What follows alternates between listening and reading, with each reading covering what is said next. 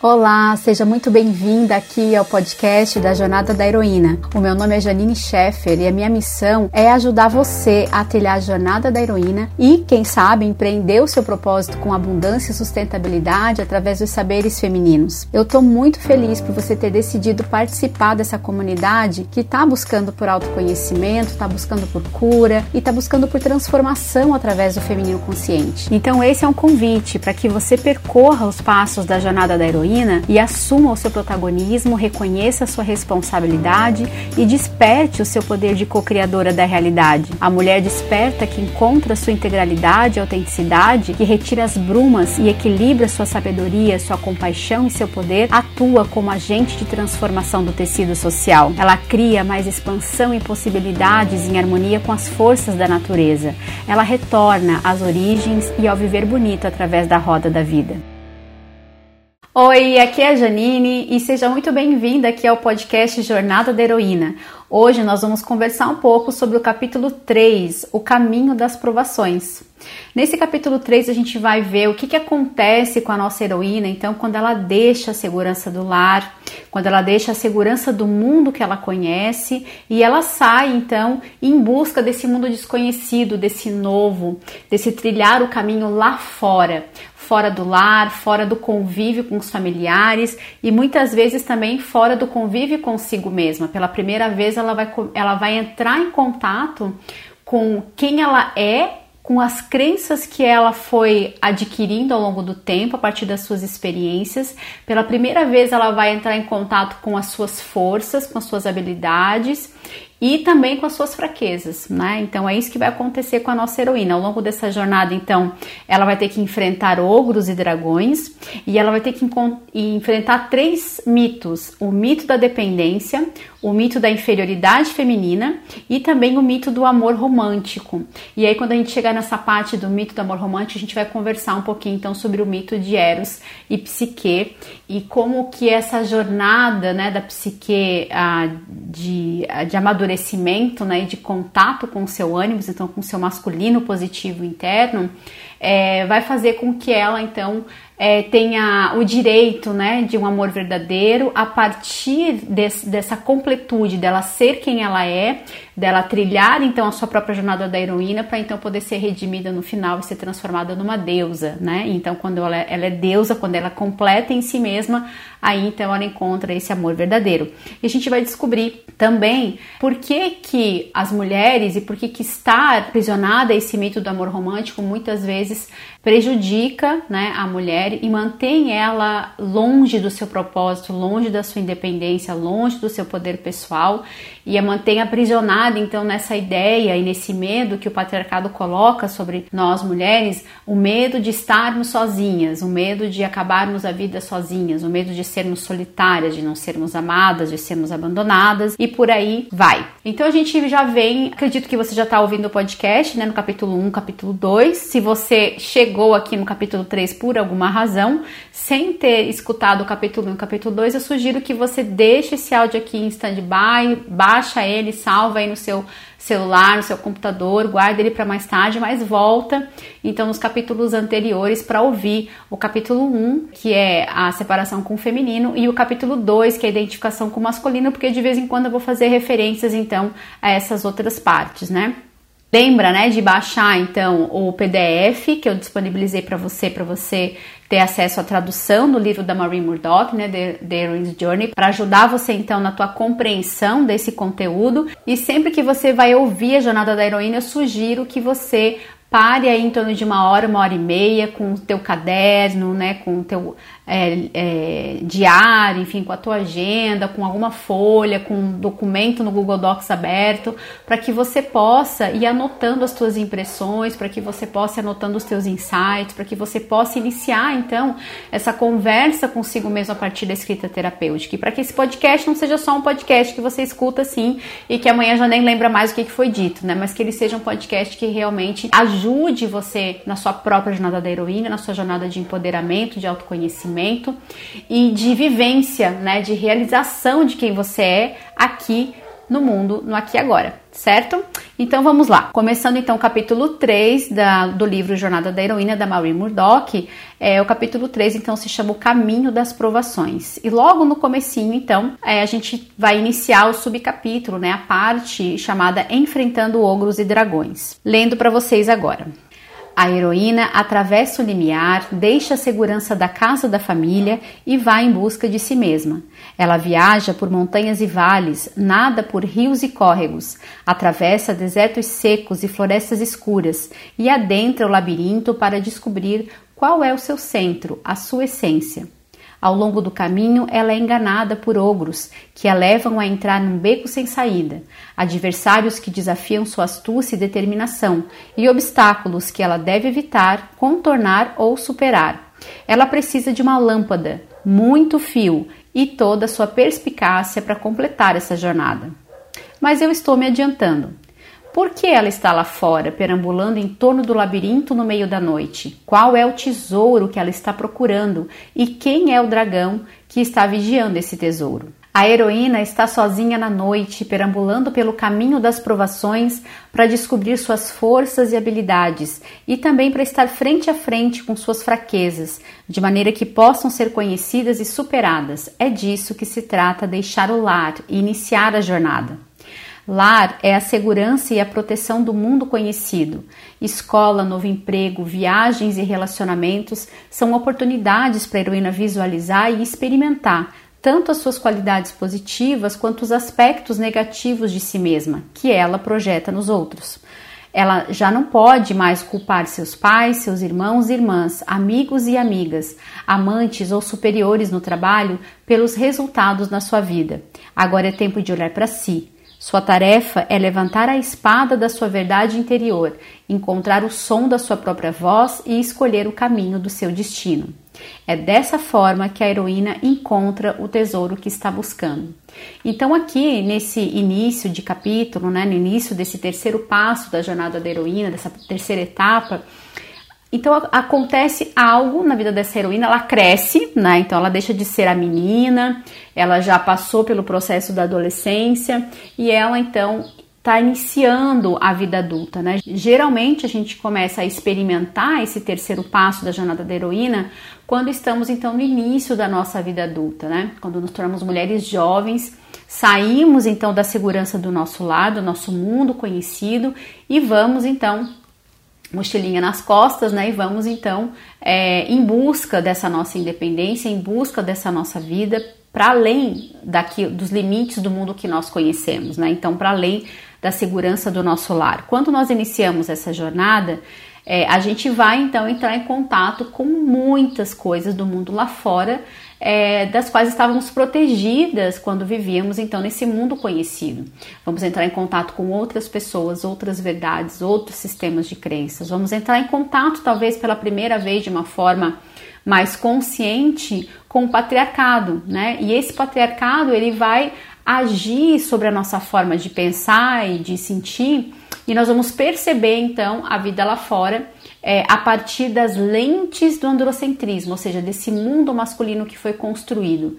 Talvez pela primeira vez eu vou tomar consciência de quais são as minhas habilidades, de quais são as minhas fraquezas, de quais são as minhas forças, de quais são os meus medos, de quais são os obstáculos reais que eu vou precisar ultrapassar, contornar e vencer para que eu possa realmente ser eu mesma nesse mundo, para que eu possa realmente colocar o meu propósito nesse mundo, para que eu possa criar passo a passo, pouco a pouco, uma vida de sentido, né, com sentido para mim mesma, ok?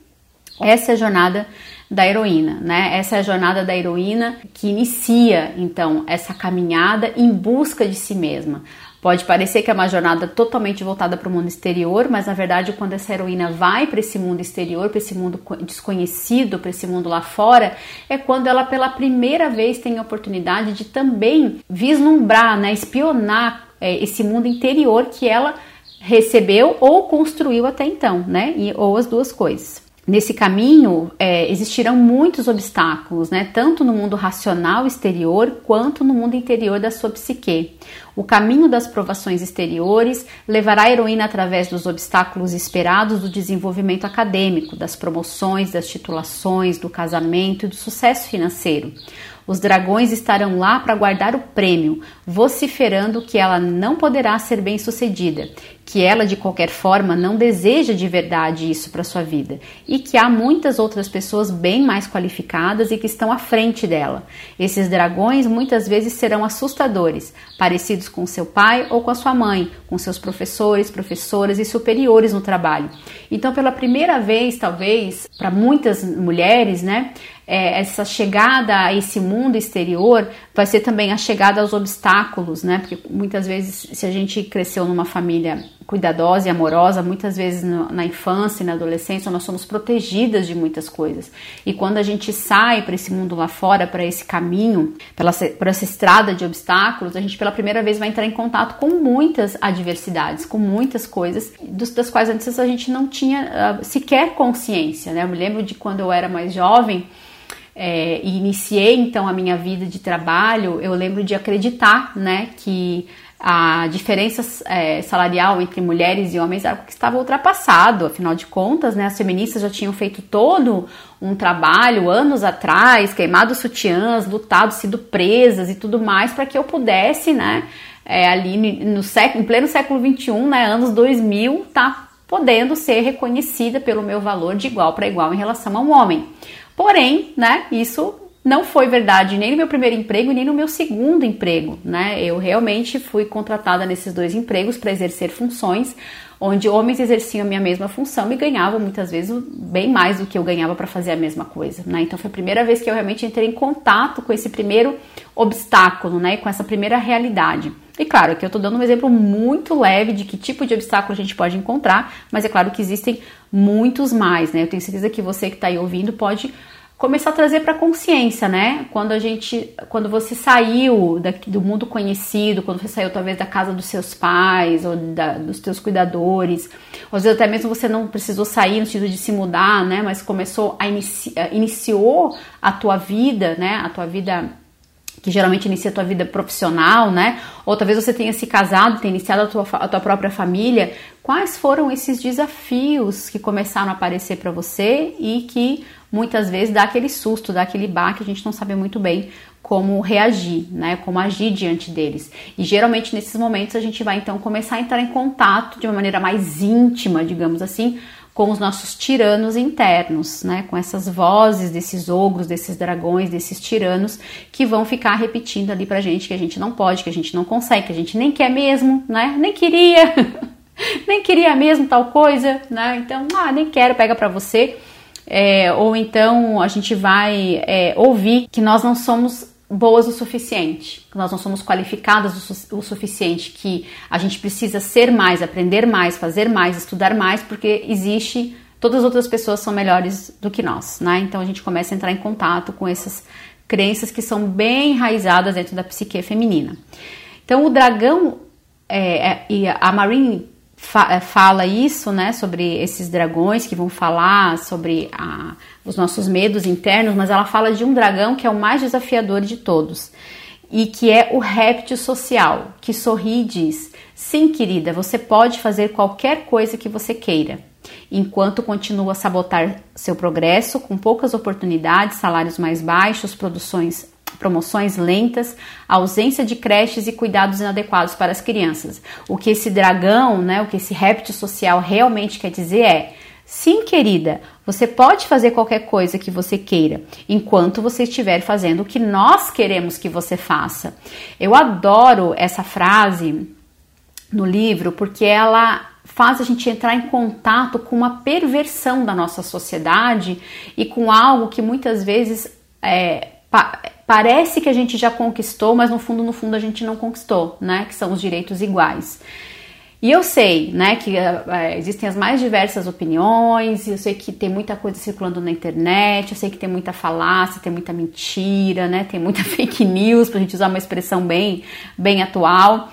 Mas a gente precisa realmente começar a trazer para consciência se nós mulheres realmente podemos fazer qualquer coisa que a gente queira, né?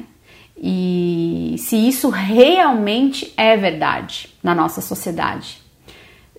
E aí a gente pode respondendo honestamente essa pergunta, a gente pode começar a entrar em contato com esse réptil perverso, né?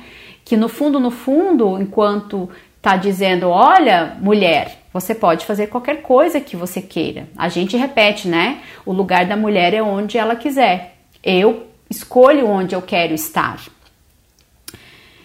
E esse é um desejo, é isso que nós queremos. Só que quando a gente vai entrar em contato com a perversão social, e essa perversão social então se chama patriarcado, a gente vai perceber que a partir desse patriarcado isso não é verdade, né? E que na verdade o que esse réptil social está dizendo é sim, claro, você pode fazer qualquer coisa que você queira, enquanto você estiver fazendo o que nós queremos que você faça. Porque basta que uma mulher saia daquilo que a cultura e a sociedade dizem que ela pode fazer, que o caos se estabelece. Ela já não é mais bem vista, ela já não é aceita, ela já é difamada, né? E ela sofre então todas as maledicências, né? Por assim dizer, é, que a, o campo social, né, que a cultura e que as crenças sociais sobre o papel da mulher é, trazem à tona, né? Então é, é, muito legal a gente dizer sim, eu posso fazer tudo aquilo que eu quiser, ou então a gente ouvir né, da, das, das propagandas, né? A gente vê isso muito na Semana da Mulher, né? É, sim, você pode, sim, nós podemos, sim, as mulheres são máximo, sim, as mulheres são né? Uhul, elas podem tudo, elas sabem tudo. E, e, é verdade, né? A gente pode tudo e sabe tudo e somos ótimas e maravilhosas. Porém, quando nós estamos na estrada das provações, na terceira etapa da nossa jornada, a gente vai perceber que, a, que apesar de sim sermos maravilhosas, poderosas e realmente nós deveríamos poder fazer tudo aquilo que a gente quisesse, né? Obviamente sem que prejudique os outros, né? É, é, a gente deveria poder fazer isso, mas no fundo, no fundo a gente não pode, né? Por quê? Porque existe todo um sistema de crenças bem enraizado há milhares de anos e que possui uma ideia muito forte de qual é o papel da mulher. E isso os homens têm sobre nós e nós também temos sobre nós, né? Claro que aqui a gente não vai poder aprofundar muito isso, mas é importante que a gente pare para pensar, né? É, essa experiência mesmo que eu trouxe, né, de receber menos do que colegas homens fazendo a mesma coisa, no mesmo cargo, né?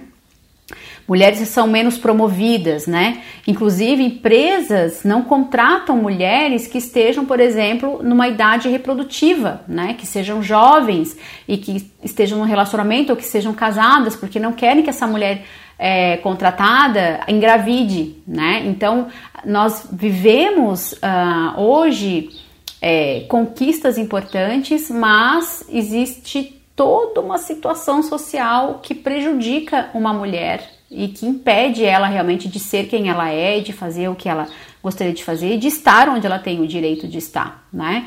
Então, a gente sabe, por exemplo, que a maternidade é um papel super importante na vida de muitas mulheres, né? Não é para todas, mas é na vida de, muita, de muitas mulheres, seja essa maternidade inicialmente escolhida e desejada ou não, muitas mulheres são mães, muitas mulheres têm filhos e como que essa sociedade trata essas mulheres mães, né? E a gente vai ver lá no capítulo 1, né, nessa na separação com o feminino, a gente vai ver como que essa sociedade trata a, a mãe, a figura da mãe, né, do, do materno.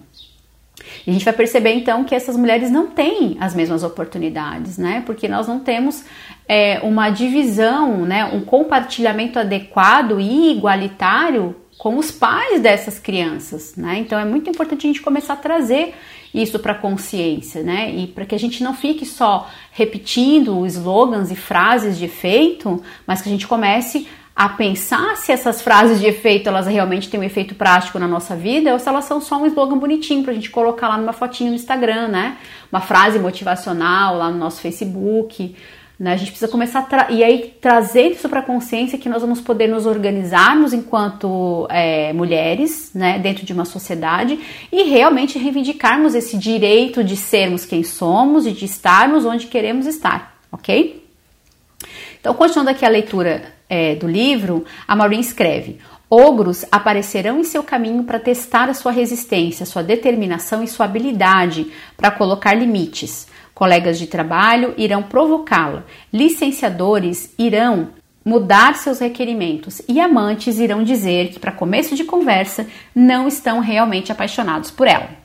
A heroína será tentada pelos jogos do sexo e da manipulação, que estarão disfarçados como requisitos para o poder, para a realização e para o amor. Ela será levada a acreditar que chegou na terra do poder e da independência, quando na verdade tudo o que recebeu foram os talismãs do sucesso. Então aqui a Maureen traz, né, para nossa atenção justamente aquela coisa que parece que é, mas não é, né, na vida das mulheres. Então parece que nós temos muita liberdade, porém não temos no final, no final das contas, né? Parece que estamos vivendo uma vida de igual para igual com os homens, mas na verdade não estamos, né? Então é, é bem sutil isso, né?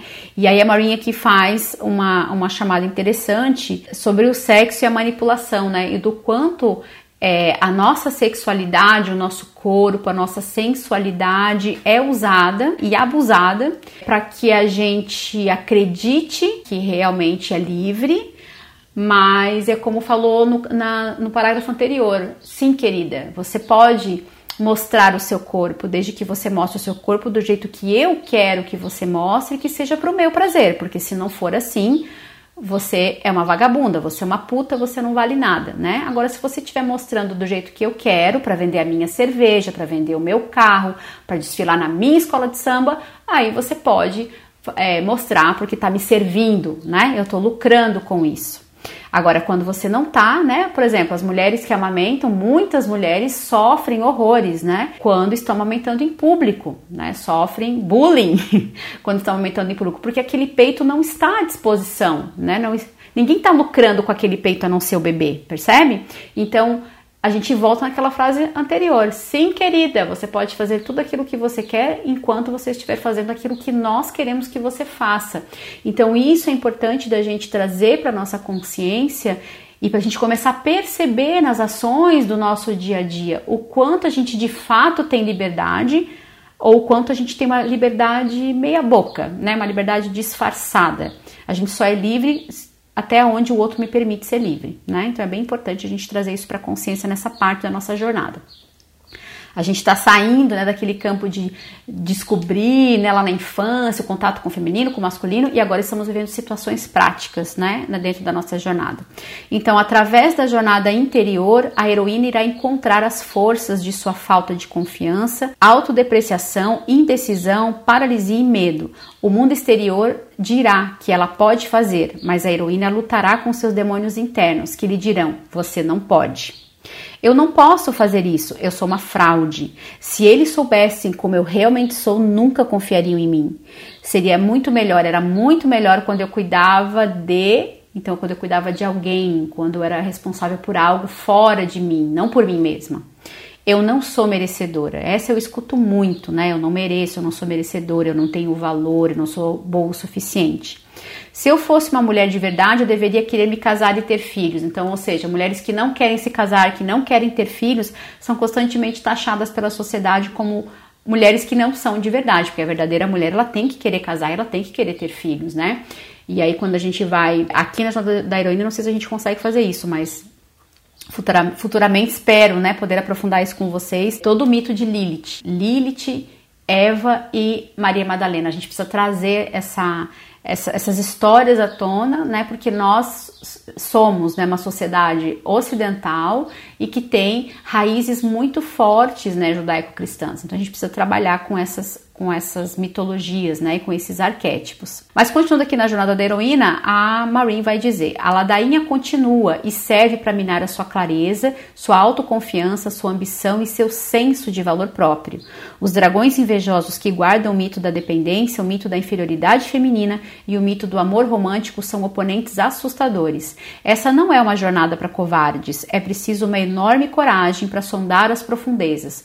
Então, quando a heroína sai para a estrada de provações, é quando ela começa a perscrutar, ela começa a investigar, ela começa a entrar em contato começa a sondar as profundezas do seu ser. E nas profundezas, né, como nas profundezas do oceano, como nas profundezas da terra, a gente acha coisas bastante tenebrosas e sombrias. A gente acha coisas maravilhosas, mas também acha coisas tenebrosas e sombrias com as quais nós precisaremos aprender a lidar e as quais nós teremos de reconhecer para que a gente possa nomeá-las e para que então a gente possa transcendê-las, para que a gente possa usá-las como alicerce, como adubo, né, onde a gente vai então ancorar as nossas raízes para podermos crescer fortes, lindas, belas e saudáveis. Então é isso que a gente está querendo neste momento da nossa jornada. Então, continuando aqui, a Maureen agora vai falar um pouquinho então sobre esses três mitos, né? O mito da dependência, o mito da inferioridade feminina e o mito do amor romântico. A gente vai começar agora com o mito da dependência. Dependência e necessidade são duas palavras terríveis para as mulheres. Apesar da dependência ser um estágio normal no desenvolvimento de meninas e meninos, a palavra dependente é mais frequentemente associada com as mulheres. Meninas não são encorajadas a se tornarem independentes, elas não são incentivadas a se tornarem autônomas da mesma forma que os meninos são. Ao contrário, meninas são encorajadas a permanecerem independentes no relacionamento com seus pais, no relacionamento familiar e depois do casamento, essa dependência é transferida para o marido e para os filhos. É esperado que as mulheres cuidem das dependências e necessidades dos outros, pois são treinadas desde a infância para anteciparem essas necessidades. As meninas crescem ouvindo suas mães dizerem: Você deve estar com sede, quer que eu pegue um copo de água para você? Você teve um dia longo, deve estar cansado, descanse um pouco antes do jantar. Você deve ter ficado desapontado por não ter entrado para o time. E como as mulheres aprenderam a antecipar as necessidades dos outros, conscientemente ou inconscientemente esperam que suas necessidades também sejam antecipadas e cuidadas da mesma forma. Quando uma mulher descobre que suas necessidades não são consideradas, ela sente que há algo de errado com ela. A mulher pode até mesmo se sentir envergonhada de possuir necessidades. E como eu ouço isso nos atendimentos, como eu as mulheres dizerem que se sentem envergonhadas, que se sentem culpadas, que não querem pedir, que não querem solicitar, que se sentem muito demandantes, que elas deveriam, né, elas deveriam dar conta de tudo sozinhas, elas deveriam dar conta da casa, elas deveriam dar conta do próprio trabalho, elas deveriam dar conta de si mesmas, deveriam dar conta dos filhos, elas deveriam dar conta do, da, da boa forma, da alimentação orgânica, enfim, elas deveriam dar conta de absolutamente tudo, das amigas, né, de ser uma boa amiga, de ser uma boa filha, tudo elas têm que dar conta. Se, elas, elas não podem precisar de nada elas é que tem que ser o, o arrimo emocional. E a gente ouve muito isso em muitos lugares, e muitas crenças, inclusive muitas vezes em mensagens, tem a intenção, né, de melhorar a autoestima das mulheres, dizendo que as mulheres são o arrimo emocional da família, que as mulheres são responsáveis então pela saúde emocional da família, quer dizer, impondo esse papel que deveria ser tanto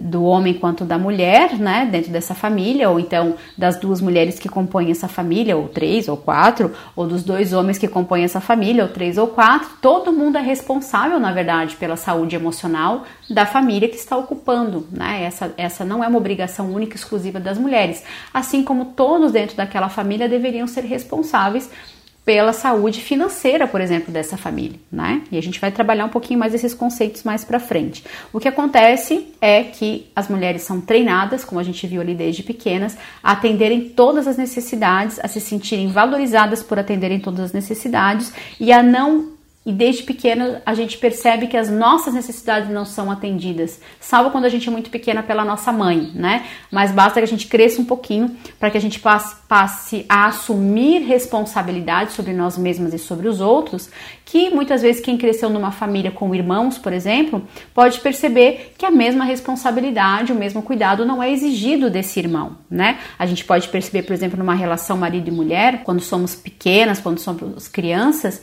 que as responsabilidades que a minha mãe tem em relação a si mesma e ao cuidado com os outros é completamente diferente da responsabilidade que o meu pai tem em relação a si mesmo e ao cuidado com os outros, né? Geralmente esse cuidado paterno fica para o mundo exterior, então para o trabalho dele, né, que traz o dinheiro para dentro de casa, mas a partir da porta para dentro não existe então essa, é, essa obrigação, né, desse homem ser atencioso, né, desse, desse homem dar atenção a essa família, essa saúde emocional dessa família, dessa mulher, desses filhos e, e tudo mais. A gente viu, inclusive no capítulo 2, aquela história, né, sobre a, a artista que percebia, né, a diferença entre o pai e a mãe, a mãe super cuidadosa e o pai totalmente um ogro, né, sem nenhum é, nenhum cuidado né, com, essas, com as crianças da família, inclusive com a própria esposa. E aí vamos começar a observar, né? Como que é a nossa dinâmica familiar? Porque jornada da heroína não é só pra gente ouvir, né? Pra gente começar a perceber em que momento que eu me encontro nessa jornada e como que tá, como que eu lido, né, com isso dentro da minha rotina, dentro da minha vida, dentro da minha própria família? Será que na minha família eu consigo esse compartilhamento de responsabilidades? Será que todo mundo é responsável? Por exemplo, se eu, se eu tenho filhos, né? Será que os adultos eles são responsáveis em igual medida né, pelo cuidado dessa criança, pela saúde mental, emocional, física, pela alimentação dela, né? E se Claro, eu acredito que esse, essa seja uma rotina basicamente só minha, aqui da minha casa, né? Eu acho que todo mundo aí nas outras casas já divide 50-50 ali com seus companheiros, né? Os cuidados, né? A alimentação, é, a organização, a rotina, né? Acho que esse é um problema que só eu ainda tenho para resolver aqui, é por isso que eu gravo e regravo tanta jornada da heroína, né? Mas então passem para mim as dicas de vocês, né? É, e vamos aprender aqui juntas, né? Como que a gente pode então fazer esse compartilhamento, né? Como que a gente pode sair desse papel de ser aquela que é, cuida de todos, né? E que ao mesmo tempo não pode ter necessidades, porque isso é uma vergonha. Então, e ela costuma ser uma vergonha, porque a Maureen detectou aqui um problema que ah, nós eu também percebo, né? E que se a gente parar para observar filmes, novelas, séries, a gente vai perceber que muitas vezes as mulheres que demandam as suas necessidades, né? Que falam aquilo que sentem, que exigem presença, elas são retratadas como mulheres demandantes, né? Dependentes, tá? Carentes, ok? Então a Maureen diz aqui: se a mulher, né, se a heroína costuma pedir para ter suas necessidades atendidas, ela é percebida como demandante, carente e dependente, tanto pelos outros quanto por si mesma. A verdade é, no entanto, que ela tem necessidades normais que podem não ser percebidas pelo companheiro, pelo amante, pelos amigos ou filhos. Essas necessidades normais podem incluir tempo para si mesma, um espaço próprio, alguém para ouvir o que ela tem a dizer, um abraço amoroso ou a oportunidade de desenvolver seus talentos e perseguir seu propósito. Quando necessidades normais são negadas à mulher, ela começa a sentir que talvez não tenha o direito de possuir atividades que envolvam somente suas necessidades e desejos. De alguma forma, ela começa a sentir que não possui direito algum.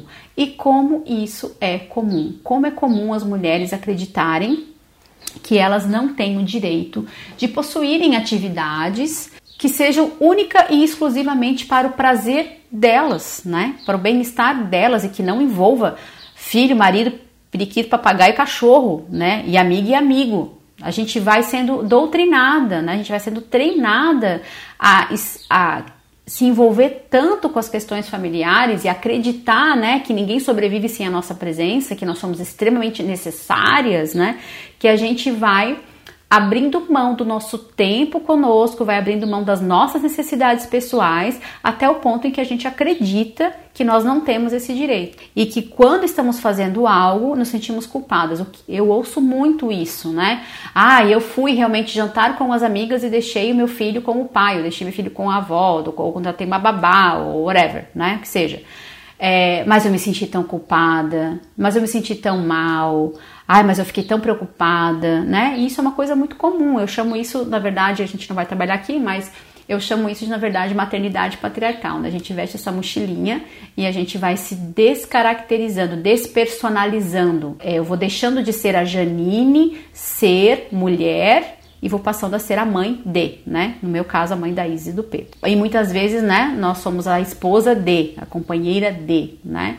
E não, não temos uma própria vida, uma própria existência e tudo gira em torno do outro na nossa existência. E a Maureen continua: existem mulheres que fingem dependência para reforçarem ou protegerem o ego do parceiro.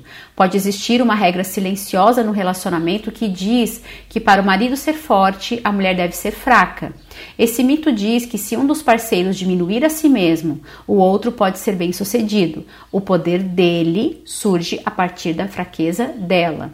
Esse mito não é exclusivo de relacionamentos heteronormativos. Nossa heroína dá tudo de si para que o outro, companheiro, colega de trabalho, amante ou filhos, seja vencedor.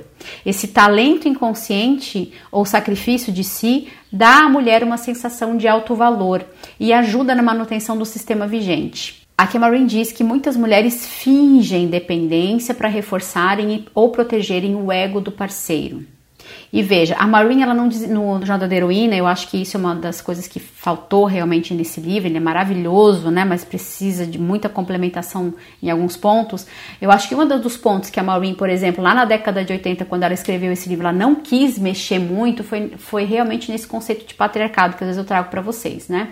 Então aqui ela diz: existem mulheres que fingem dependência para reforçarem ou protegerem o ego do parceiro. E ela não fala mais nada sobre isso, a não ser sobre uma regra silenciosa dentro de um relacionamento. E a gente precisa trazer para consciência que muitas vezes esse fingimento, né, esse fingir de morta, é da sobrevivência da mulher. Né? Então, é um comportamento que as mulheres aprenderam e desenvolveram ao longo dos últimos milhares de anos para sobreviverem dentro dessa sociedade disfuncional, né? E que as vê como um ser inferior, como um ser dependente, como um ser que pode e deve ser punido e maltratado. Então, muitas vezes uma mulher ela não permite que toda a sua luz venha à tona, que toda a sua força venha à tona, que todo o seu propósito, toda a sua energia de vida venha à tona, porque ela pode estar vivendo um relacionamento abusivo, talvez violento, onde quando eu firo o ego do meu parceiro ou às vezes da minha parceira, eu estou sujeita a uma violência, seja essa violência uma violência verbal, seja essa violência uma violência física, né? E aí a gente precisa trazer para a consciência também que muitas mulheres não desenvolveram independência econômica, são dependentes economicamente de seus parceiros. E aí a situação fica muito mais difícil, né, de sair então, dessa desse fingimento. E aí a gente finge, finge, finge, finge tanto ao longo, ao longo das eras que chega um determinado momento que a gente passa a acreditar nessa mentira, né, de que nós realmente somos as fracas do relacionamento, que nós realmente somos as dependentes, que nós é, realmente somos menos, né? E aí é preciso um trabalho para resgatar então essa autoestima e esse empoderamento, né, pessoal dessa mulher, tá? Aqui a Maureen cita um livro né, de Harriet Lerner, Mulheres na Terapia. E ela escreve o seguinte: Na base da posição passivo-dependente de muitas mulheres está a motivação inconsciente de reforçar e proteger outra pessoa, assim como a convicção inconsciente de que ela, a mulher, deve permanecer em uma posição de relativa fraqueza para que aquele visto como mais importante no relacionamento, geralmente o homem, sobreviva. E veja que muitas vezes essa situação, essa posição de proteger outra pessoa pode ser proteger a si mesma, né? Mesmo mulheres intelectuais e livres sentem de maneira inconsciente medo e culpa diante da possibilidade de ferir os outros, especialmente os homens, quando exercitam totalmente sua capacidade de pensar e agir livremente. Porque nós mulheres recebemos críticas o tempo todo quando agimos de forma inteligente e livre, né? Muitas vezes a gente está prejudicando o nosso companheiro, muitas vezes a gente está envergonhando o nosso companheiro, muitas vezes a gente está prejudicando os nossos filhos. Quantas mulheres é, precisam tomar decisões a, a, a respeito de suas carreiras e temem prejudicar os filhos se elas escolherem permanecer em suas carreiras, né? Quantas mulheres é, precisam abrir mão né, de, de, suas experiências profissionais, de sua independência financeira, para seguirem e acompanharem um companheiro na, na, na jornada dele, né? É, a gente precisa começar a trazer para consciência isso, né? E, e, e, perceber se nós estamos tomando decisões conscientes. Veja, não tem nenhum problema a gente seguir um companheiro se naquele momento nós tomamos uma decisão consciente disso, ou seja, estou consciente da decisão que eu estou tomando e estou tomando essa, essa decisão por mim e vou arcar com as consequências dela lá na frente. Existe uma. uma é muito diferente de eu tomar uma decisão consciente, não, neste momento eu vou realmente suspender, vou dar um tempo né, na minha carreira, vou parar com o meu trabalho e vou me dedicar à minha família. E claro que eu estou falando de uma posição totalmente privilegiada, né? Então eu preciso olhar para isso. E é claro que a gente precisa reconhecer que a Maureen Murdoch aqui está escrevendo para essas mulheres que têm possibilidades de escolha, né? Porque a gente precisa trazer para consciência sempre que existem muitas mulheres que não têm possibilidade de escolha, né? E que muitas vezes oh, Provavelmente essas mulheres que não têm possibilidade de escolha são a maioria. Então, nós que temos possibilidade de escolha, nós temos a responsabilidade de transmutação, né, de mudança de paradigmas para aquelas que não têm essa possibilidade. Isso traz para a gente também uma responsabilidade social, né? Então, a Maureen coloca aqui, né, que a realidade é que mulheres que começam a definir mais claramente os termos de suas próprias vidas são frequentemente acusadas de humilharem os homens, prejudicarem as crianças ou de alguma forma serem destrutivas com os outros. E aí a gente eu trago, né, que a Marie não fala muito sobre a violência contra a mulher, mas aqui eu trago mais esse ponto, né? Que a realidade é que mulheres que começam a definir mais claramente os termos de suas próprias vidas são frequentemente acusadas de humilharem os homens. E esses homens humilhados, né, porque têm um ego frágil, formado por esse patriarcado que incutiu e que incute ao longo dos últimos milhares de anos a ideia de uma masculinidade tóxica. Esses homens muitas vezes se voltam contra essas mulheres por se sentirem humilhados e as matam, as violentam, as machucam, as aprisionam, né? Então, muitas vezes fingir demência, né, que é o que muitas mulheres fazem, fingir que não tá vendo e fingir dependência, fingir que é fraca, acaba se tornando uma estratégia de sobrevivência para as mulheres. Porque quando as mulheres escolhem essa liberdade, elas encontram hostilidade do outro lado, tá? Então, aprofundando um pouquinho mais, isso não tá no livro, tá, gente? Isso eu que tô dizendo, ok? Quer dizer, não sou só eu que estou dizendo, né? Muita gente está dizendo também. Mas só para deixar claro que isso não está no livro, se vocês acompanharem o PDF, vai ver que isso não está escrito no, no livro, tá? Então, continuando aqui, essa atitude de os outros vêm primeiro é frequentemente internalizada pelas mulheres como um juramento silencioso, mesmo que os outros não esperem ou desejem isso delas. Esse juramento se infiltra no inconsciente de uma menina quando ela observa a dinâmica familiar. Ela vê sua mãe adiar suas próprias necessidades e aprende a fazer isso também. Pode ficar interessante quando esse outro que luta por atenção é uma parte de si mesma. Nesse momento, a mulher precisa resolver este conflito interno, que está insistentemente pedindo por uma resolução. Ou seja, quando eu estou querendo mais vida na minha vida, quando eu estou querendo mais espaço para mim mesma na minha agenda, eu estou diante de um conflito que está pedindo por resolução há muito tempo e que muitas vezes, se eu não resolvo, né, isso vai trazer para minha vida consequências mentais, espirituais, emocionais e físicas, né? A partir do momento que eu vou começar a desenvolver problemas físicos por conta dessa resolução desse conflito é, que não aconteceu. Essa é a experiência de Line, uma escritora com cerca de 40 anos cujo marido é viciado em cocaína. Durante o período de uso excessivo de drogas, o casal se separou e Line perseguiu sua carreira como escritora com sucesso. Agora que eles se reconciliaram e o marido está em recuperação, ela luta de um lado com sua própria necessidade de escrever, ser independente e contribuir financeiramente com sua família, e de outro com a voz interna que lhe diz que se continuar perseguindo sua carreira acabará colocando sua família em risco. Line é mantida prisioneira pelo dragão de duas cabeças, uma perigosa criatura que resmunga e murmura sobre quem receberá a graça de compartilhar do seu tempo e da sua energia. A escritora nunca está satisfeita e a mãe sente que é sempre não apreciada e não amada. Essa luta interna contínua acaba com a criatividade de Line e a deixa num estado de exaustão mental e emocional. Eu pedi a Aline que escrevesse um diálogo entre essas duas cabeças de dragão. Enquanto ela cumpria essa tarefa, percebeu que a mãe falava de maneira suave e persistente e que a voz da escritora era forte e raivosa. Então aqui a Marwin descreve esse diálogo, né? Que numa sessão ela pediu que a cliente dela, Aline, fizesse sobre essas duas partes dentro de si que ficam se degladiando e brigando o tempo todo, trazendo uma, um grande cansaço mental e emocional para essa mulher. E se a gente parar para perceber, né, e aqui talvez eu esteja falando mais particularmente com as mulheres que são mães, é, a gente vai perceber, né, que talvez a gente também tem um diálogo interno muito parecido com esse da Aline, né, é, que é a nossa parcela profissional, né, aquele, aquela porção carreira do nosso ser, lutando com a nossa porção mãe, esposa, dona de casa, né? É, bela, recatada e do lar, que muitas vezes a sociedade exige que a gente, que a gente seja, tá? Então vamos lá. A escritora diz: Volte ao trabalho, você está atrasada e você não tem tempo suficiente. Além disso, você ficou muito tempo de preguiça. Levante-se, deixa ela para lá, larga essa outra pessoa. A mãe responde: Mas eu sou essa outra pessoa. Eu, eu sou a verdadeira você. Eu deixo você acreditar nisso. Só isso.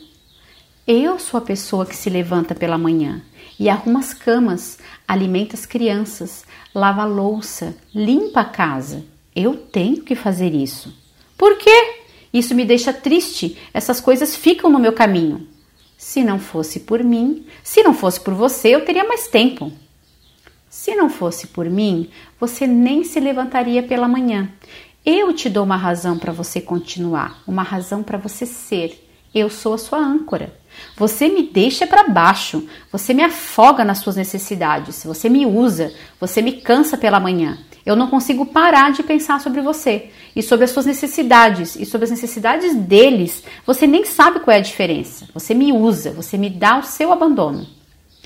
Eu sou a que é usada, nunca há o suficiente para mim. Eu nunca faço o suficiente. Eles gritam por mais, mais de mim. Eles, as crianças, o marido, os outros, mais, mais e mais. Eu quero fazê-los felizes. É tão difícil. Eles sempre querem mais. Você quer mais. Eu mereço mais. Eu mereço mais. Eu mereço viver, fazer xixi quando eu quiser, quando eu precisar, fazer xixi sozinha, pegar fresco, dançar quando eu quiser. Você não pode fazer essas coisas. Isso rouba o meu tempo. Eu te mantenho viva. Eu sou o seu ar fresco. Se não fosse por mim, você teria desistido há muito tempo. Se não fosse por mim, você teria desistido. Não me interrompe. Você não me interrompa.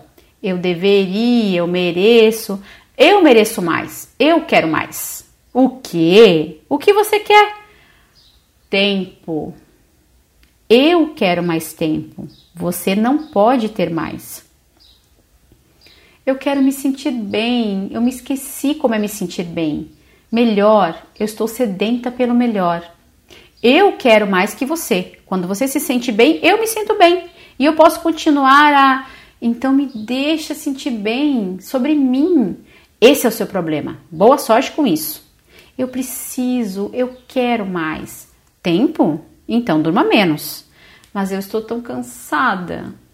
Então não mexa comigo, fique fora do meu caminho, fica quieta. Eu não posso. Eu sei, nem eu.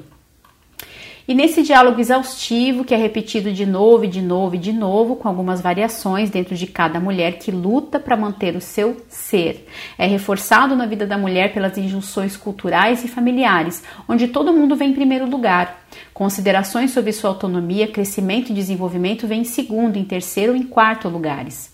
Para confrontar esse mito de dependência, nossa heroína terá que descobrir as atitudes implícitas de sua família sobre dependência feminina e como ela pode ou não ter internalizado essas atitudes para manter o sistema em equilíbrio. Há ainda muita culpa e ansiedade experimentadas por mulheres que superam suas mães. Essas mulheres experimentam seu sucesso como uma espécie de traição do seu relacionamento mãe e filha. Elas se sentem culpadas por terem deixado suas mães para trás. Essa parte aqui, a constelação familiar explica muito bem e trabalha muito bem, né, com todas as nossas questões de ancestralidade. Então, realmente a gente vai perceber que muitas mulheres sentem que ao criarem para si vidas totalmente diferentes das vidas que as mães viveram, estão é, traindo essa, essa mãe, né? Ou estão dando um sinal de que elas desvalorizam a vida dessa mãe, né? E as escolhas que essa mãe fez. Mas é perfeitamente possível, né? E hoje existem muitas técnicas que a gente pode usar para trabalhar com esse sistema de crenças. É, é perfeitamente possível que a gente crie o nosso próprio caminho e continue honrando, né? A jornada do nosso pai e da nossa mãe. Eu, é, constantemente eu trabalho isso nas sessões, né? O quanto você de trazer para a consciência que você pode ser quem você é, trilhar o seu caminho, a sua verdade, e que isso não significa que você está desonrando o caminho que foi trilhado anteriormente pelo seu pai pela sua mãe, né? Que uma coisa não impede a outra, ok? Então, para vencer o mito da dependência, é muito importante que a heroína compreenda e avalie qual era a função que a sua dependência exercia em seus relacionamentos no passado e qual é a função que ela exerce em seus relacionamentos hoje. Ela pode estar inconsciente de sua necessidade de proteger os outros, de sua própria autonomia e sucesso, e muitas vezes de proteger a si mesma, né? Porque muitas vezes ter autonomia e ser uma mulher bem-sucedida dentro do sistema de crenças daquela mulher vai significar algo ruim para ela. Então veja, é, quando a gente se alinha com o mito da dependência, é, a gente está se alinhando porque esse mito da dependência nos serve para alguma coisa, ok? Está servindo para gente para alguma coisa. Muitas vezes serve para gente realmente é, se manter segura dentro de um relacionamento que é abusivo. Então, primeiro eu preciso resolver né, essa questão da dependência e resolver o meu, a minha, a, o meu relacionamento abusivo para que então eu possa sair né, dessa dependência, ok? É, muitas vezes eu estou tentando proteger uma relação familiar, né? Então eu preciso trabalhar nas minhas crenças ancestrais. Outras vezes eu estou tentando proteger alguém, uma pessoa que eu amo muito, né? E muitas vezes pode ser sim o nosso companheiro ou nossa companheira, né? Que tem lá seus problemas, seu, seu, seu ego que é frágil e que não suporta é, me ver, né? Ou ver a heroína é, vivendo uma vida bem sucedida, né? É, onde ela, né? Então esse companheiro, essa companheira não é o, o foco e o centro das minhas atenções, né? Então é, importante a gente parar para pensar qual é o papel é, que me identificar com esse mito da, da dependência está exercendo na minha vida? Para que, que essa dependência está me servindo? Porque sempre está me servindo para alguma coisa, né? E a outra pergunta que a gente pode se fazer na caça, né, a esse sistema de crenças é: qual é a pior coisa que pode acontecer comigo se eu me libertar então dessa dependência, se eu me tornar uma mulher autônoma e independente? O que que isso significa? O que que eu aprendi sobre a ser uma mulher autônoma, independente, responsável por si mesma. Muitas mulheres cresceram ouvindo que mulheres assim não prestam, né? Que mulheres assim não são valorizadas, que os homens não desejam essas mulheres. É, ainda essa semana eu estava conversando com um senhor no Facebook, né? É, sobre um artigo que ele compartilhou dizendo que as mulheres é, estão se dando conta de que o feminismo fez muito mal a elas, porque elas estão ficando sozinhas e solitárias e que no fundo, no fundo, as mulheres não querem isso, que as mulheres sempre quiseram e são completamente apaixonadas pela ideia de continuar independentes e terem marido e terem filhos e que isso as alimenta. Ou seja, a gente está reproduzindo, né? Esse senhor estava reproduzindo um conceito do patriarcado sobre o que significa ser mulher. Então nós precisamos entrar em contato com o nosso sistema de crenças e começar a nos perguntarmos. E uma, um período ótimo para isso é quando a gente inicia o nosso ciclo menstrual, né? Quando a gente menstrua, nós estamos com o nosso estado de consciência alterado, nós estamos realmente muito mais voltadas para as questões internas. É um ótimo momento para a gente estabelecer um ritual, né, e realmente começar a entrar em contato com esse sistema de crenças. O que que ser dependente significou no passado para mim, muitas vezes significou a minha própria sobrevivência, e o que que significa hoje, né? Para eu começar então a investigar isso e começar a trazer à tona essas crenças, esses pensamentos, essas memórias, né, essas ideias sobre quem eu sou e qual é o meu papel no mundo, para que então eu possa transformar, para que então eu possa vencer esse mito da dependência, né? Então, ao perceber isso, a heroína deverá, ou seja, ao perceber qual é o papel que a dependência exerce na vida dela e já exerceu, a heroína deverá ser paciente consigo mesma para afirmar o seu crescimento.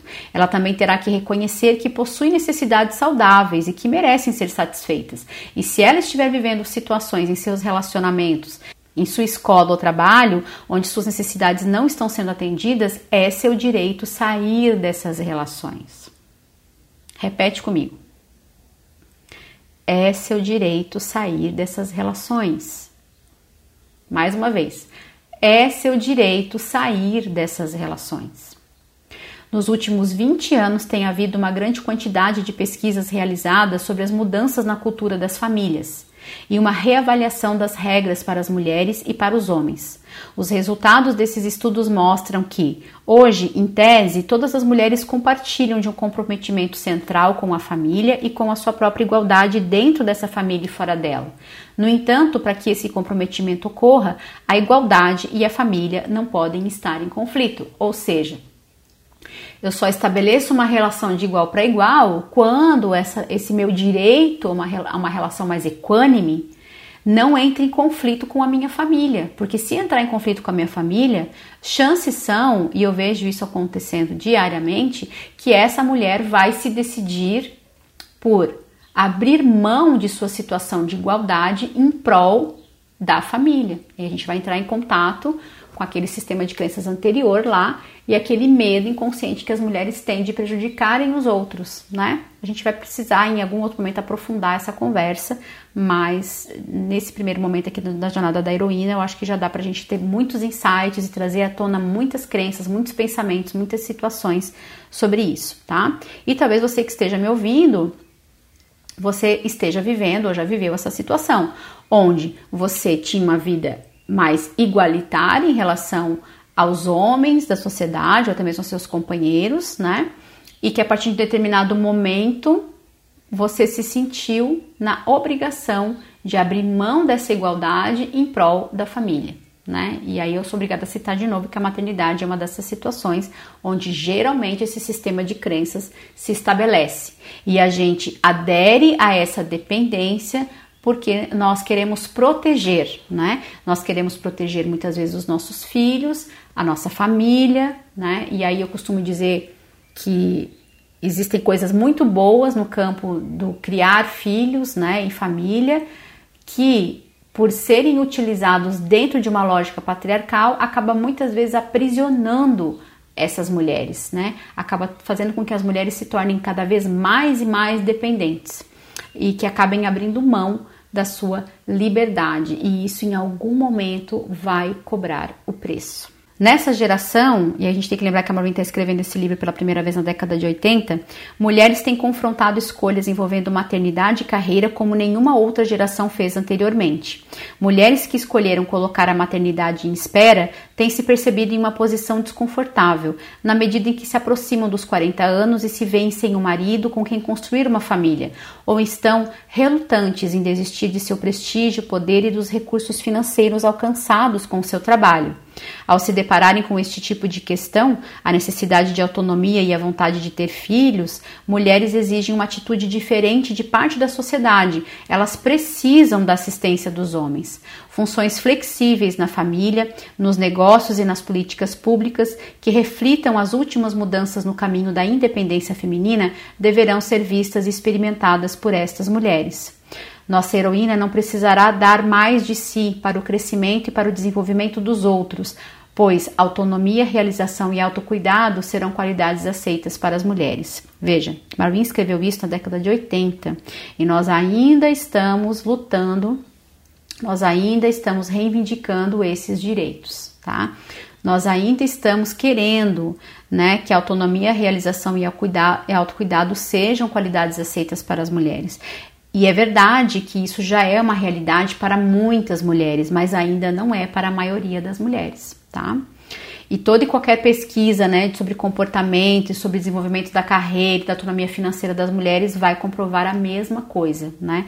Que é, no frigir dos ovos, né, como falou a frase anterior, quando a minha condição de igualdade nessa sociedade e a minha condição de proteger a minha família estão em conflito, né? E eu me vejo como a única responsável é, por isso, e a sociedade também me vê dessa forma.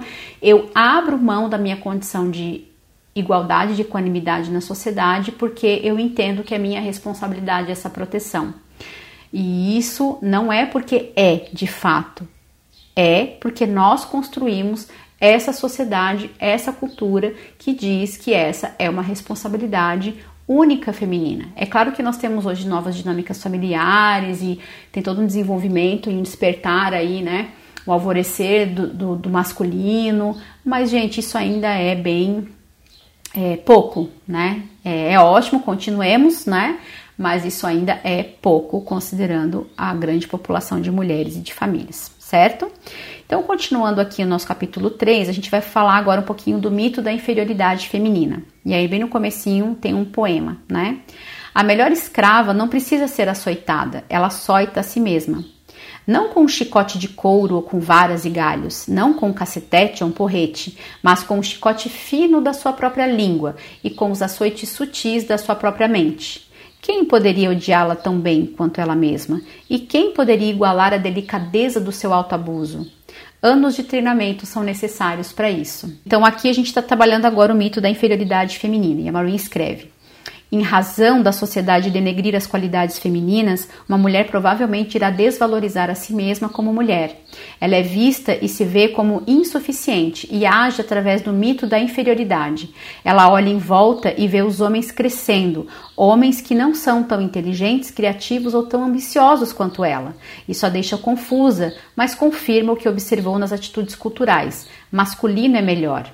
Mulheres não possuem valor por si mesmas, seu valor vem do relacionamento com um homem e com uma criança.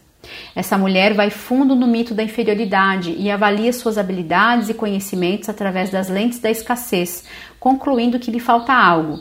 Se eu fizer mais, se eu trabalhar duro, se eu for uma boa menina, se eu tiver aquele título, aquela formação, se eu vestir aquela roupa, se eu dirigir aquele carro, se, se, se, então eu estarei bem. Ou seja, criamos pré-requisitos, criamos condições fora de nós para que a gente esteja bem. E é claro que isso é um grande erro. E é claro que esse comportamento está fadado a nos fazer sofrer imensamente.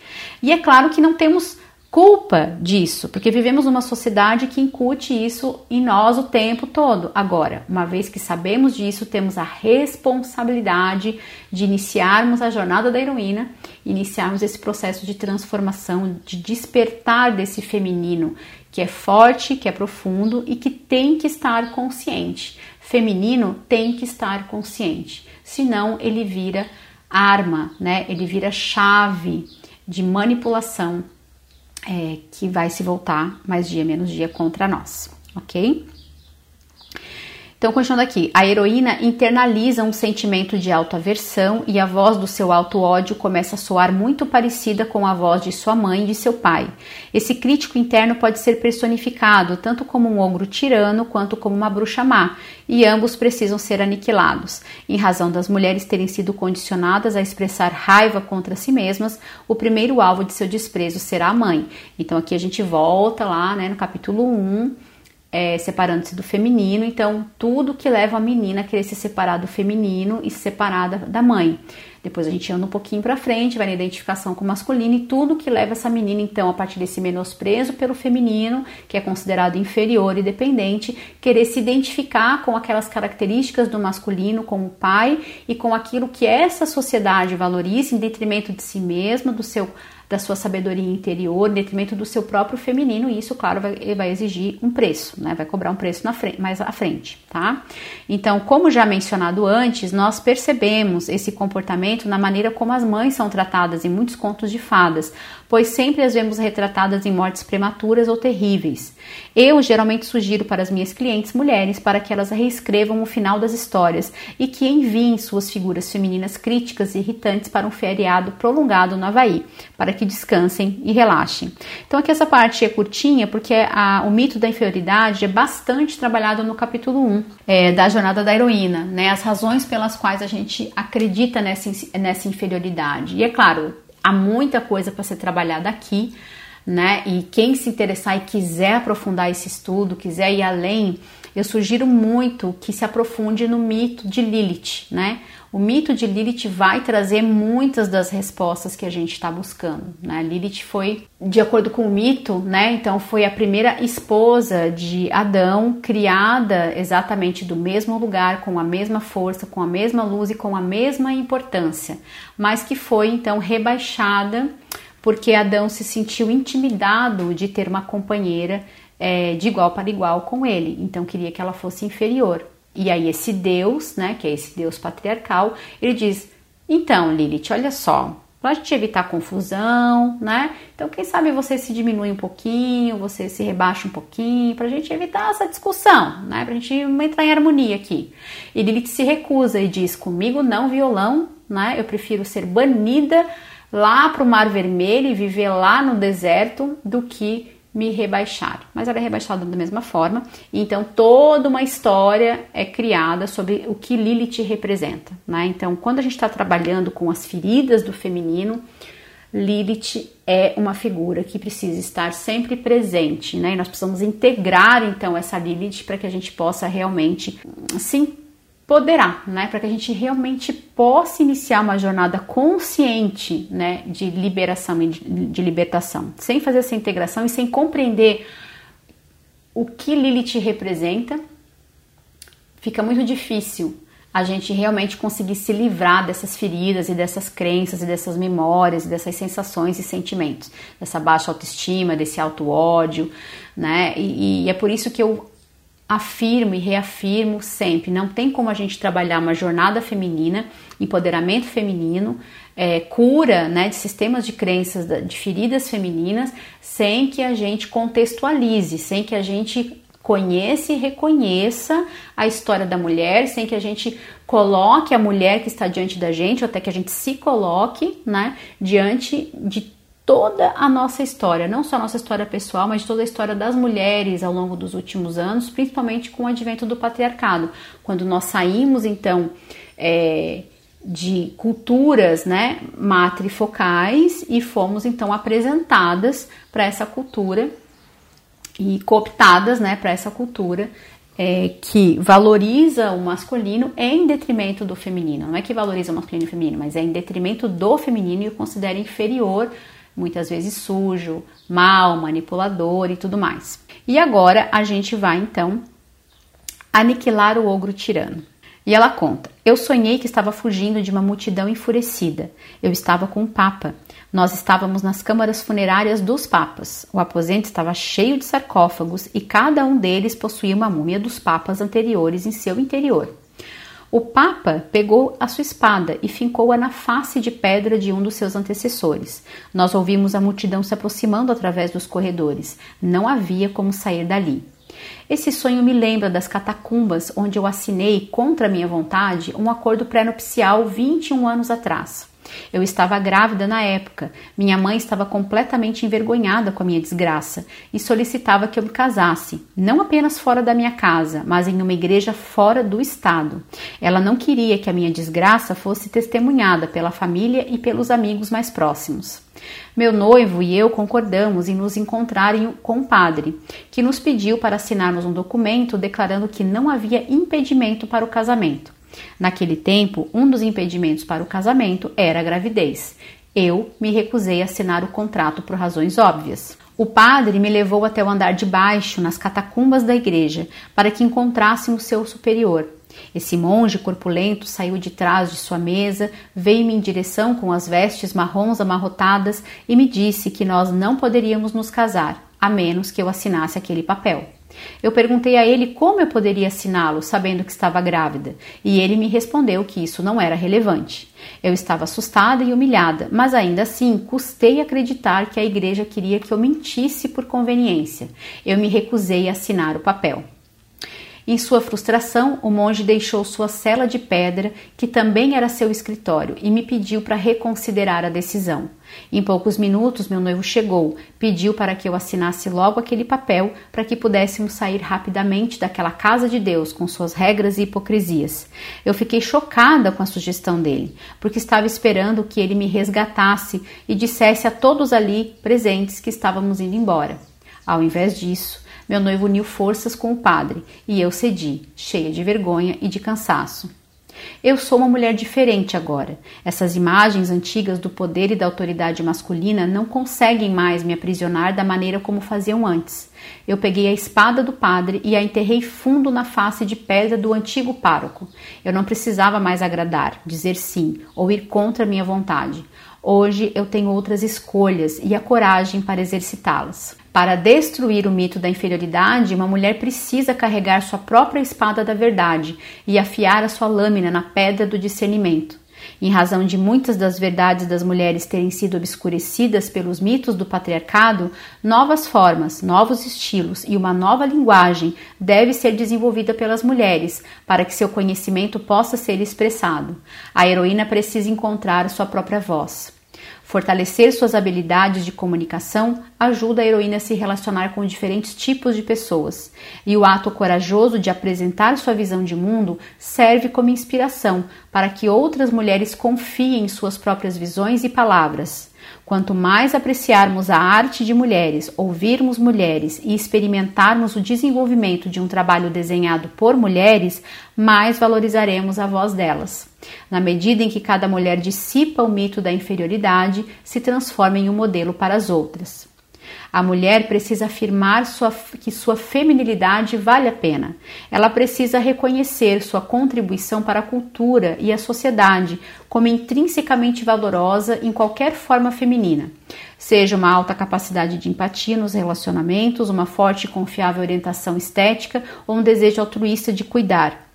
Através desse tipo de autoestima, ela será capaz de formar parcerias equânimes com homens e com seu ânimos. É necessário que as mulheres reconheçam que os homens são apenas pessoas masculinas e que não possuem poderes mágicos ou autoridade intrínseca ao gênero, para que parem de emular os homens, deixem de necessitar da aprovação de instituições masculinas e para que parem de menosprezar outras mulheres por suas adaptações.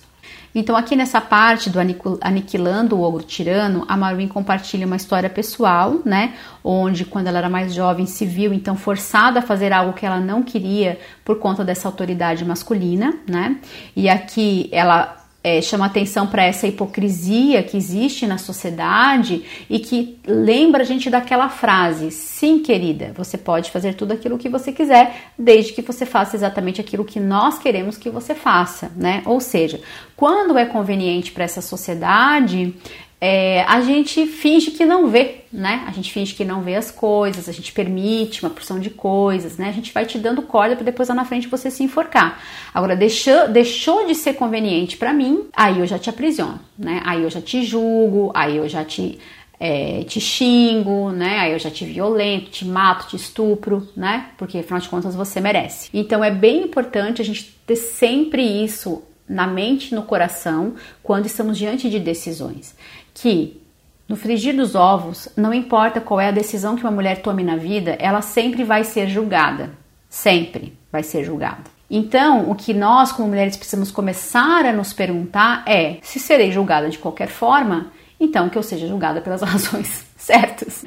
Então, que eu realmente possa me permitir ser quem eu sou, porque não importa o que eu faça, não importa qual é a escolha que eu vou fazer, eu sempre vou ser julgada. Eu tenho que perguntar: vale a pena eu vender a minha autenticidade, a minha autonomia, a minha liberdade, a minha verdade interior em troca de ser de agradar os outros, em troca de ser aceita pelos outros, sendo que esses outros só vão me aceitar enquanto eu estiver correspondendo às expectativas deles. Então isso é bastante importante da gente na nossa própria jornada se perguntar. E aí aqui a gente segue então para o último mito, que é o mito do amor romântico. No mito do amor romântico, a mulher é incentivada a procurar por um pai, amante, salvador, que resolverá todos os seus problemas. Ela é aprisionada por falsas noções de realização pessoal. Se eu encontrar o homem certo, serei feliz. Se eu encontrar o chefe certo, crescerei rápido. Se eu estiver com um homem poderoso, serei poderosa também. Eu posso ajudá-lo com a sua carreira, com seus negócios, posso ajudá-lo a escrever. A mensagem silenciosa nesse caso é: eu não tenho que descobrir o que eu quero fazer. Eu posso viver a vida dele. E é incrível a quantidade de mulheres que abrem mão da sua própria jornada, da sua própria autodescoberta, de viver as suas próprias dores e amores, para que vivam então a história de uma outra pessoa, geralmente um companheiro ou até mesmo companheira. Porque a gente, no fundo, no fundo, ainda está querendo ser resgatada por esse príncipe encantado na armadura brilhante. A gente ainda está querendo ser resgatada da nossa própria jornada. E quando a gente faz isso, a gente concorda com o que Campbell disse para Maureen lá, né, que eu falei para vocês lá no começo, na introdução ao livro, né, que Campbell disse: as mulheres não precisam fazer a jornada. Os homens fazem a jornada pelas mulheres e as mulheres são o prêmio que os homens vão ganhar no final. Então é bem importante a gente trazer isso para consciência e, e despertando os nossos pensamentos e emoções e vendo como que isso borbulha dentro da gente, tá? Esse é um primeiro passo. E eu sei que muitas vezes pode ser bem desconfortável, né? Mas é necessário. Não há crescimento sem esse desconforto, certo? Homens concordam com a expectativa social de que eles devem cuidar das mulheres e protegê-las de sua própria jornada, ou seja, proteger as mulheres, as mulheres de si mesmas, né? Prometendo completá-las e protegê-las, os homens perpetuam a crença de que as mulheres não precisam percorrer uma jornada heróica, afinal, eles aniquilam o dragão para elas. A essência do homem é enaltecida quando ele resgata a mulher. O título de um artigo recente sobre princípio masculino, oferecido pelo Analytical Psychology Club of Los Angeles ilustra isso muito bem.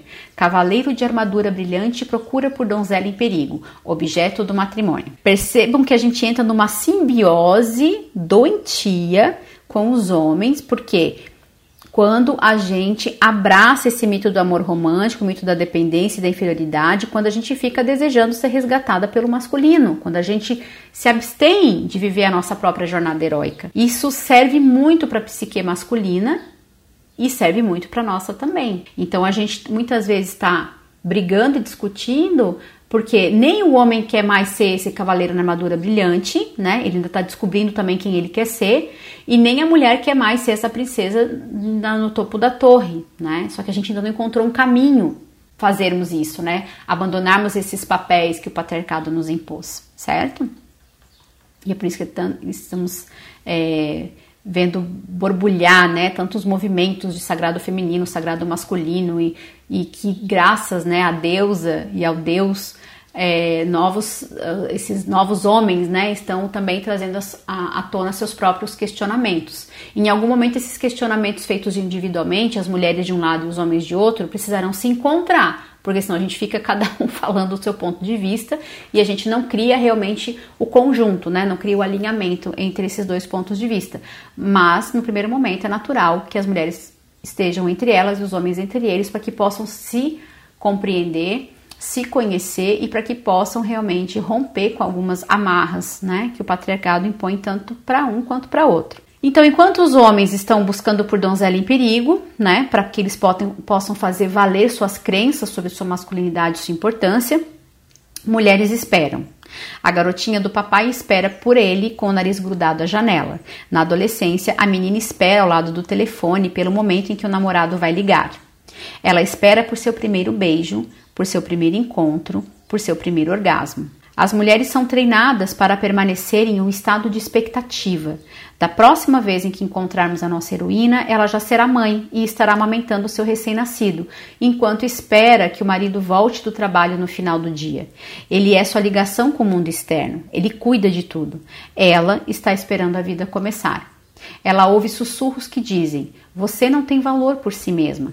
Você precisa de alguém para completá-la. Você precisa de alguém. Você precisa esperar. Em muitos contos de fada, a heroína é retirada de seu estado de espera, de seu estado de inconsciência e é dramática e instantaneamente transformada em sua melhor versão. O catalisador dessa mágica transformação é geralmente um homem, Branca de Neve, Cinderela, Rapunzel, Bela Adormecida, Elisa Dolittle e Perséfone todas compartilham variações de um mesmo príncipe. No entanto, quando a verdadeira transformação heróica ocorre, geralmente é fruto de um profundo crescimento e desenvolvimento interior ao longo do tempo, e não o resultado de um mero resgate. Então, aqui, nessa partezinha do mito do amor romântico, e isso eu também trabalho bastante com as mulheres, é, a gente vai entrar em contato com essa parte nossa, né, que realmente adora, né? Adora e queria muito que a vida fosse um filme de comédia romântica, né? Onde a gente vai tudo se resolve com esse grande amor, né? Tudo se resolve com esse grande resgate, né?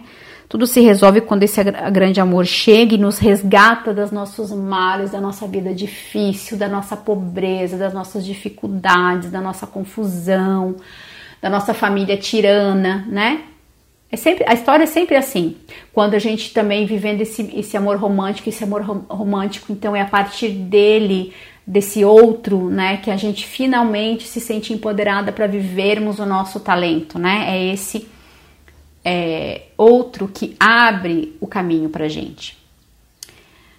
E a gente vai ver logo em seguida no mito de Eros e Psique que existe uma parcela de verdade nisso, né? Porque sim, é esse masculino interno positivo, o nosso ânimos, que realmente nos fortalece, nos impulsiona, que nos ajuda a sairmos das nossas enrascadas, né?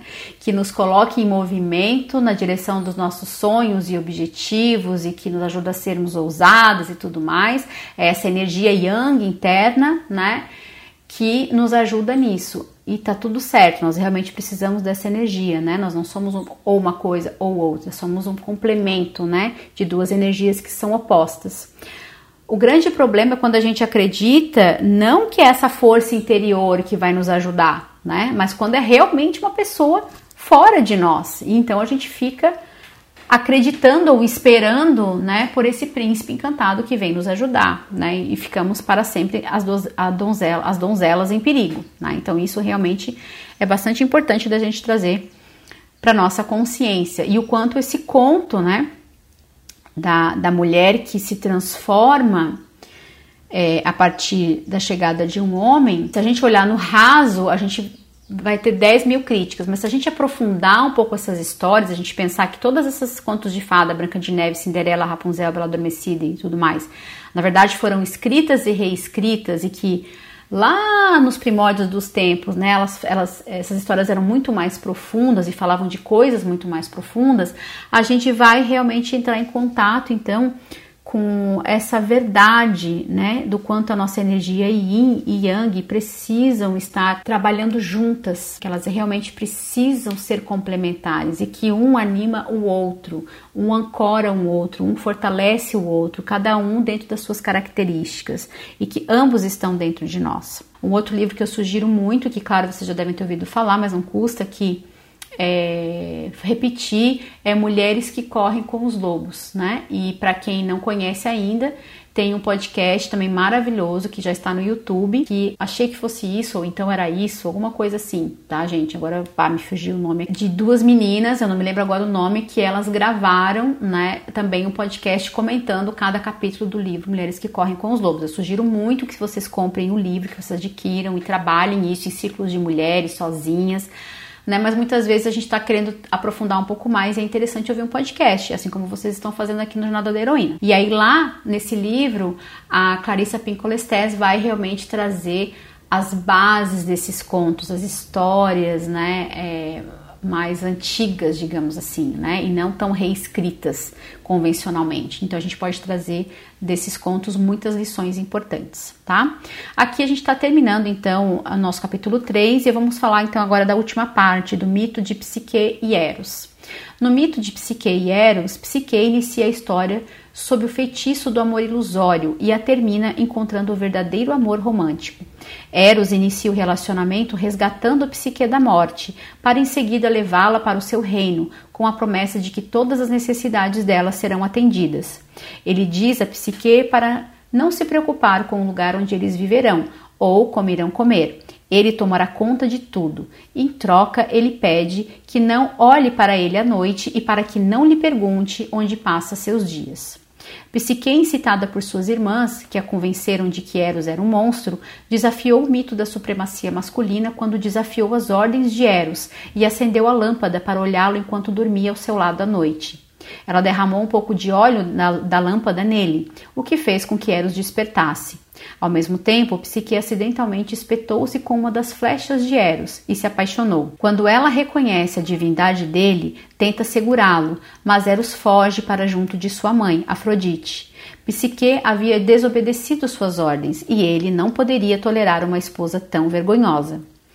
No livro She, Understanding Feminine Psychology, Robert Johnson compara o desejo de Psique de olhar para Eros com o desejo da mulher de desafiar a autoridade de seu masculino interior.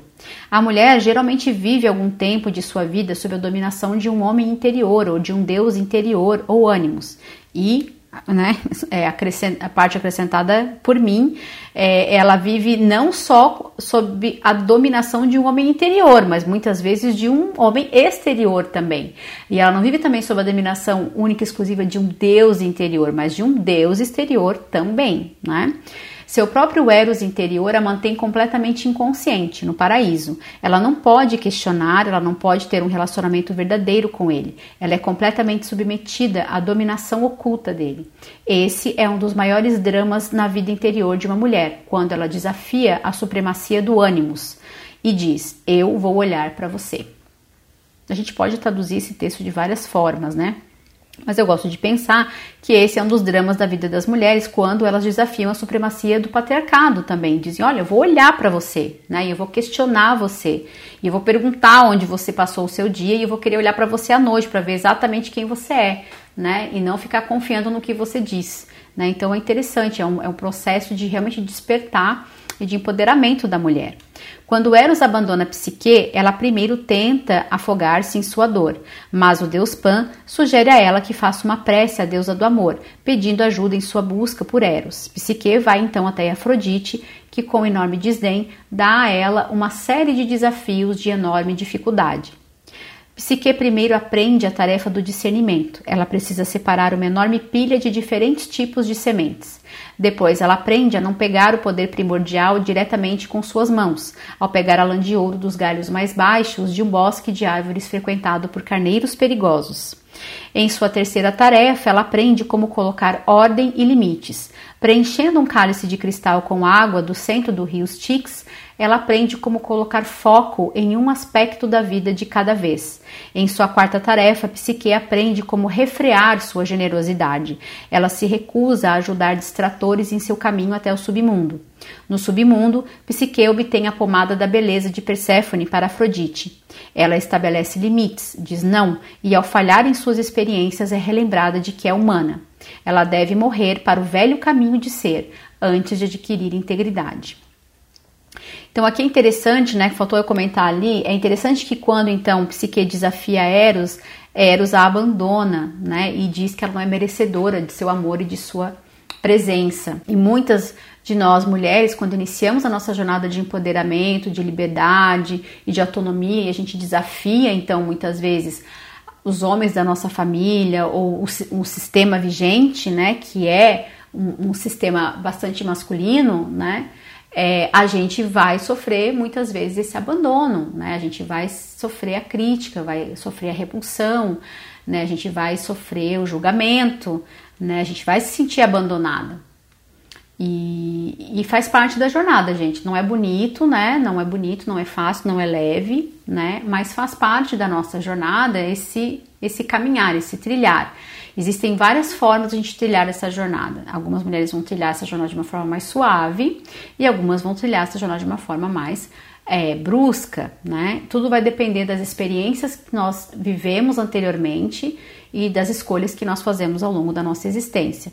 Sempre tem como a gente trilhar uma jornada o mais suave possível, Porém, é, muitas vezes a famosa ira sagrada, raiva sagrada, ela realmente é necessária e isso traz embates, porque a gente não pode esquecer que a, que a gente vive né, uma realidade é, em que não dá né, para ficar só sentada no tapetinho meditando, esperando que o mundo inteiro vá mudar por conta disso. Né? A gente realmente pode, deve fazer isso, e pesquisas já comprovam que quando nós estabelecemos a nossa consciência positiva, que quando nós intencionamos algo, né, que a gente melhore muito a realidade daquele local, né? Tem toda uma pesquisa feita com monges tibetanos nos, nos índices de violência de uma determinada cidade. Porém, não dá para a gente ficar sentada no, no tapetinho o dia inteiro intencionando. Então, para que as mudanças possam se estabelecer de uma forma mais congruente, mais rápida na nossa sociedade,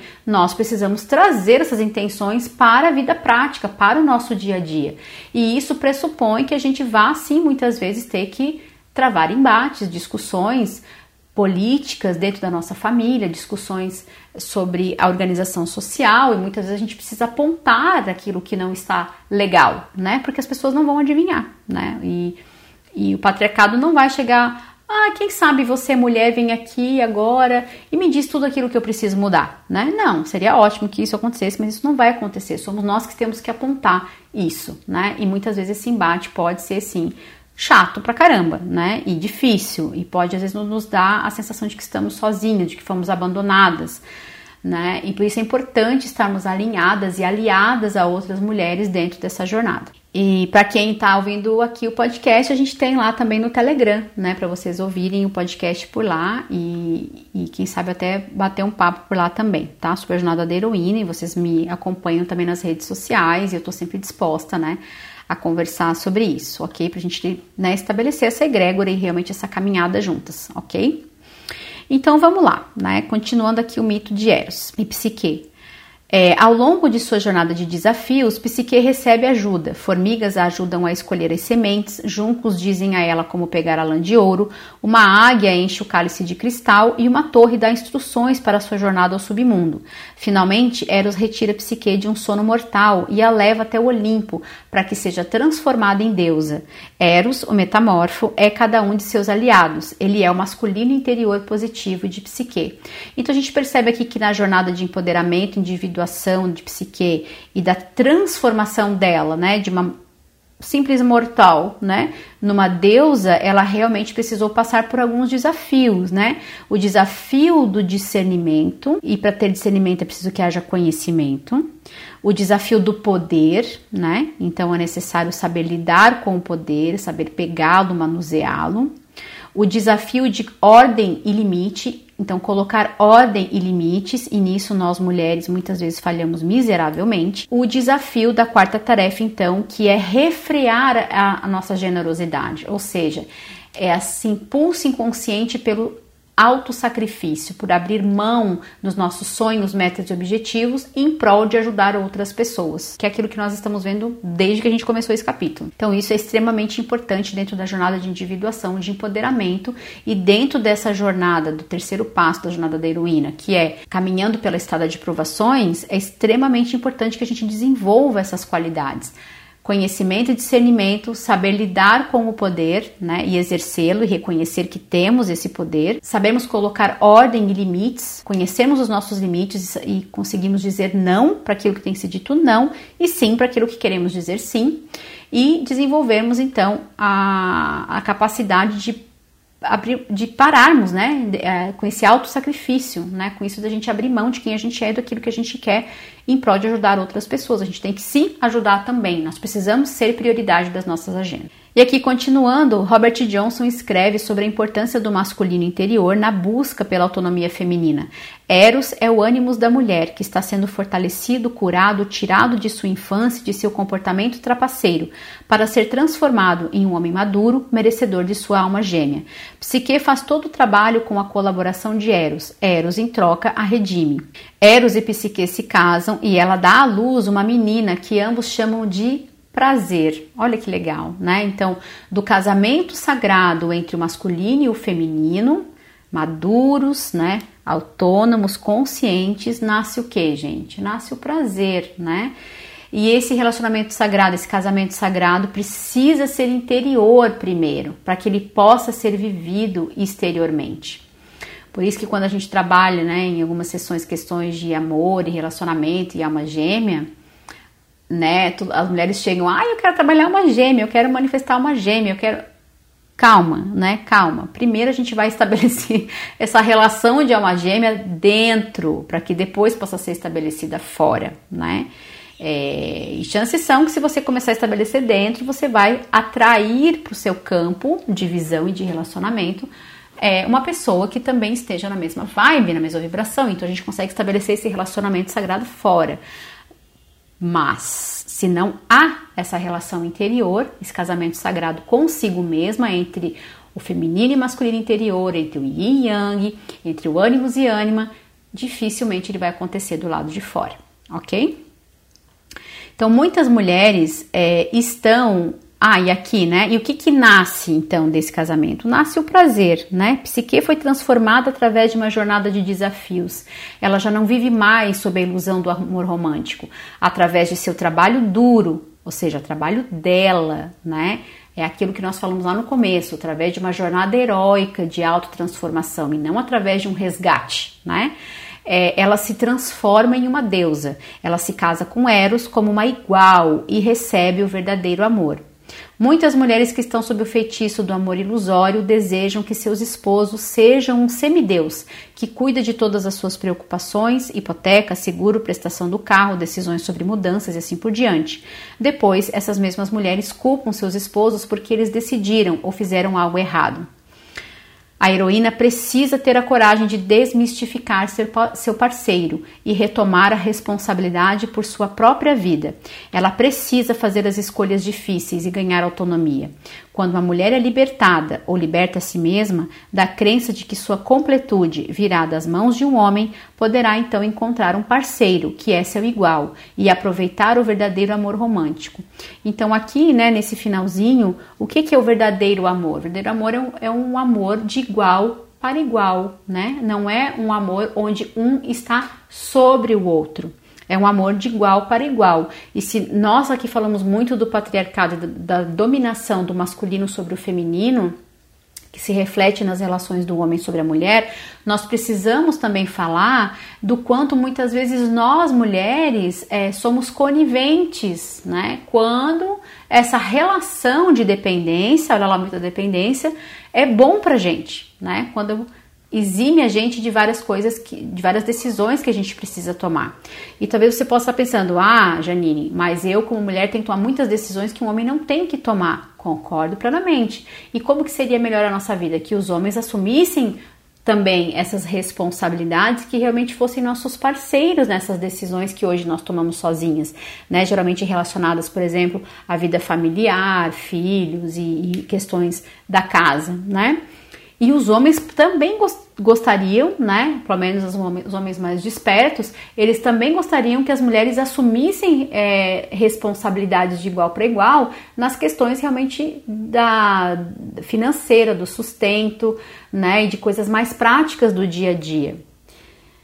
E aí, nós precisamos também fazer essa parte. Então, ou seja, é preciso que haja esse casamento interior para que eu saiba e me perceba como detentora desses direitos e deste poder e deste discernimento, que eu saiba colocar ordem na minha vida, impor limites, para que então, né, eu possa estabelecer essa relação de igual para igual com o parceiro.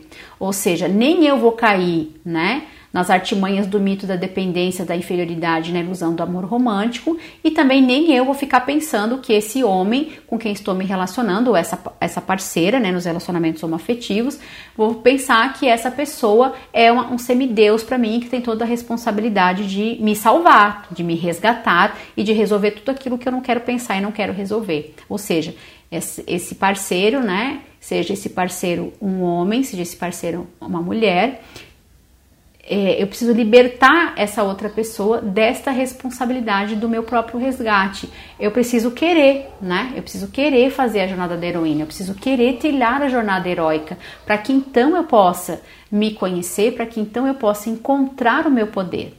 Se eu não quiser fazer essa jornada heróica, eu posso realmente me esconder debaixo de todos os mitos que o patriarcado é, coloca sobre as mulheres. Eu posso fazer isso de forma consciente, inclusive, porque eu posso me alinhar com o patriarcado quando isso é bom para mim. Mas então eu faço isso de forma consciente, né? Eu não faço isso me vitimizando. Eu sei o que eu estou fazendo, por que eu estou fazendo e porque que naquele momento é importante para mim, ok? Então, com esta parte, né? É, e com a gente vai trabalhar um pouquinho mais esse casamento sagrado entre masculino e feminino lá no capítulo 8, se não me engano. Mas até que a gente chegue lá, a gente fica por aqui aqui no, no capítulo 3, né? Eu espero que vocês estejam gostando da jornada da heroína. É, comenta para mim, acessa lá no podcast, lá na, no Telegram, manda uma mensagem, escreve no Instagram, publica lá a hashtag podcast Jornada da Heroína, me deixa saber que você está ouvindo e compartilha comigo o que, que você está vivendo né, nessa jornada incrível que nós começamos e que ainda temos um longo caminho pela frente. Esse é só o capítulo 3 e a gente se vê logo mais no próximo áudio. Um beijo para você e tchau, tchau!